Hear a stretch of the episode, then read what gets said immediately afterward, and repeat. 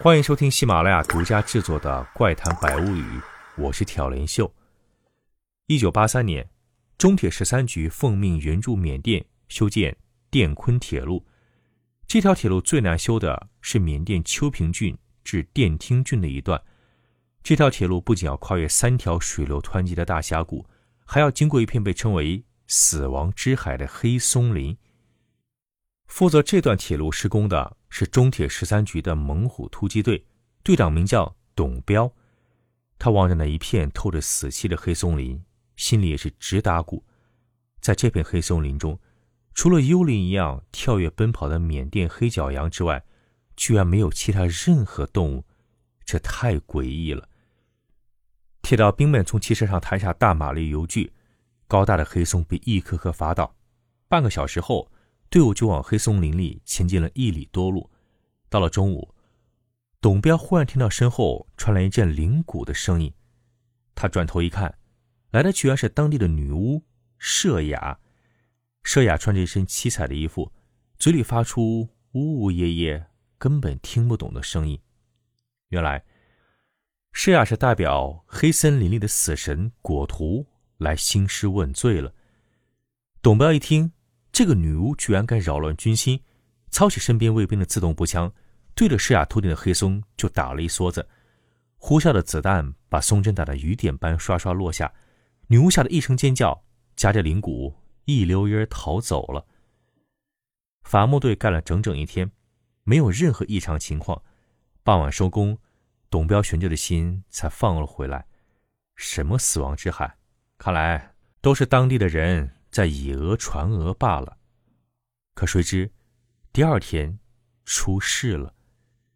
第二天一早，有三十多个铁道兵身上出现了上百个手指盖大小的红斑，那些红斑又刺又痒。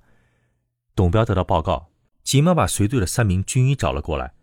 三名军医看着战士身上一块块莫名的红斑，消炎针、抗生素、药膏，能用的全都用上了。可战士的病情丝毫不见好转，董彪实在没办法，只好向邱平郡的政府求援。邱平郡的副郡长带着当地的电医急忙赶了过来。电医一看铁道兵身上那种紫红色的斑块，一脸惊慌，连连摇头。他说：“这种红斑是死神果图的死亡之咒啊！”医生也没有丝毫办法。董彪听翻译讲完。气得直拍桌子，邱平郡的副郡长指着电医的鼻子，逼着他一定要想办法。这个电医抹着额头上的冷汗，支吾了半天，最后才说道：“看来只好去救黑巫师佘雅了。”邱平郡副郡长没有办法，备足了九升大礼，好不容易，终于把女巫师佘雅请了过来。佘雅围着铁道兵的帐篷转了一圈，挥动着铃鼓。表演了一阵驱魔舞，然后拿出一个刻着鱼头神的瓦罐，交给副军长。临走前，还一个劲儿警告中国的铁道兵，告诫他们千万不要再去惊扰死神果图管辖的死亡黑松林了。董彪打开瓦罐，里面装着一些辛辣刺鼻的药膏。三名队医按照施雅的吩咐，把药膏抹到了病员的身上。说也奇怪。这种未知成分像沥青一样的药膏，居然真的管用。两天后，三十多个铁道兵身上的红斑就基本消失了。但是，修建铁路的任务不能停。董彪指挥的伐木部队又往黑松林里推进了十几里，可到了晚上，又有十多名战士身上也起了红斑。等副军长再次找到女巫师佘雅，施雅被逼无奈，只得讲出了真话。原来。就在他住的竹楼底下，生长着一片叫做黑蛇藤的植物。把黑蛇藤的叶子捣碎榨汁，就是上次治疗死神毒咒的药膏。可现在，黑蛇藤的叶子已经被采光了，它根本没有东西再做药膏了。缅甸当地的秋平郡医院根本没有仪器，也没有技术能分析出这种黑蛇藤的有效成分。董彪没有办法。只好向上级报告，请求专家紧急支援。就在等专家的几天里，那三十多个铁道兵身上的红斑又复发了。很显然，那种黑蛇藤药膏根本就没有把战士的病完全治好。三名总后勤部的医生在微生物学院教授刘躺的带领下，乘专机直飞缅甸首都仰光。到了仰光后，他们乘坐军用吉普车，直接赶到了铁路工地。刘教授听完董彪的介绍，点了点头，吩咐三名助手把分析仪器取了出来。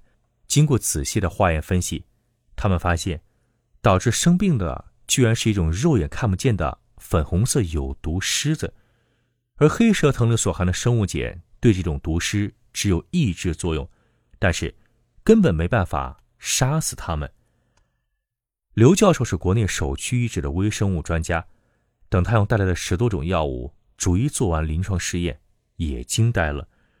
这种毒虱一沾到这些药物，立刻假死，但是等药性一过，又立刻复活了过来。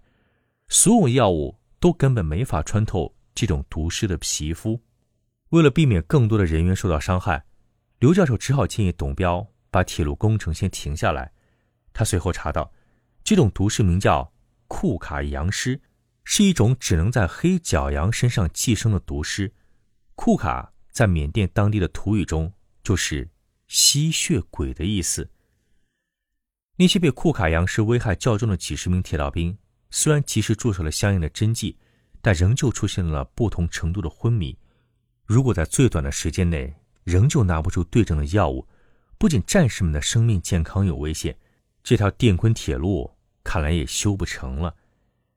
刘教授望着急得团团转的董彪，一拍脑袋，突然想起了什么，说道：“库卡羊尸寄生在黑角羊身上，我想，黑角羊身上一定有抵抗这种羊尸的抗体。”董彪听完，恍然大悟，他领着十几名机灵的铁道兵，穿好防护服，深入黑森林，终于在日落的时候。开枪击伤了一只成年的黑角羊。等他们用木棍把这个罪魁祸首抬出黑森林的时候，已经是半夜了。刘教授连夜检查了黑角羊的羊毛，果然，它的羊毛上爬满了密密麻麻的吸血羊尸。等他抽出黑角羊的血液，把吸血羊尸放到羊血中，那些羊尸立刻就毙命了。这说明，黑角羊的血液中真的含有。能杀死羊尸的神秘物质，但是这太奇怪了。既然黑角的血液对羊尸来说是有毒的，那这些羊尸干嘛非要盘踞在黑角羊身上呢？难道说他们不吸食羊血，是喝露水生活吗？这根本不符合寄生的规律啊！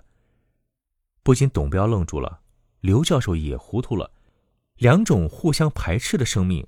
居然能互相依存，刘教授研究了半夜，仍旧一无所获。第二天一早，他揉着发痛的脑袋走出帐篷，刚走到关着黑角羊的铁笼子前，只见羊身上呼啦一声飞起了很多只尖嘴的绿色蜂鸟，那些蜂鸟将黑角羊身上刀得鲜血淋漓。刘教授望着那群惊慌飞走的绿色蜂鸟，一拍脑袋，他终于明白了。他连忙叫醒董彪。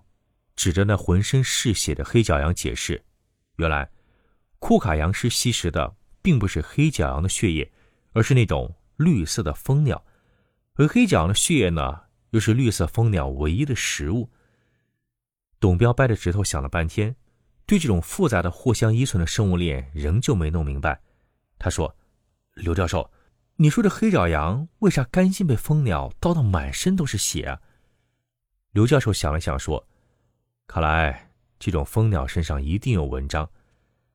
董彪派人拿这张大网埋伏在铁笼子外，等那些飞鸟又飞回来啄食羊血的时候，一网把它们全都捉住了。经过检验，果然，蜂鸟的血液里寄生着数不清的吸血羊尸。由于这种蜂鸟繁殖非常快，它在黑角羊和吸血羊尸中间扮演着连接的角色。刘教授提取这种蜂鸟的口型一分析。居然在里面发现了一种神奇的酶，库卡羊尸不怕任何药物的外皮，在这种酶面前，居然轻易被分解了。原来，黑角羊靠着蜂鸟的口衔给自己的身体杀毒，而它们的血液又被蜂鸟当成食物，蜂鸟把库卡羊尸在黑松林中传播，别的动物都非常惧怕这种狮子，无疑就保护了黑角羊的安全。大自然神奇的生物链，一环扣一环。后来，刘教授用蜂鸟口衔提取并培养的特溶酶，很快治好了铁道兵身上的死亡魔咒。电昆铁路也迅速向黑森林中延伸，死神诅咒的可怕梦魇终于不攻自破。好，今天这集黑松诅咒就给你讲到这儿。如果你想收听更多神秘诡异、闻所未闻的民间传说，欢迎在喜马拉雅搜索“挑林秀”。修哥的新节目《秦岭怪谈》正在免费收听中，欢迎您订阅收听，满分好评。还有可能收到秀哥送出的神秘礼物。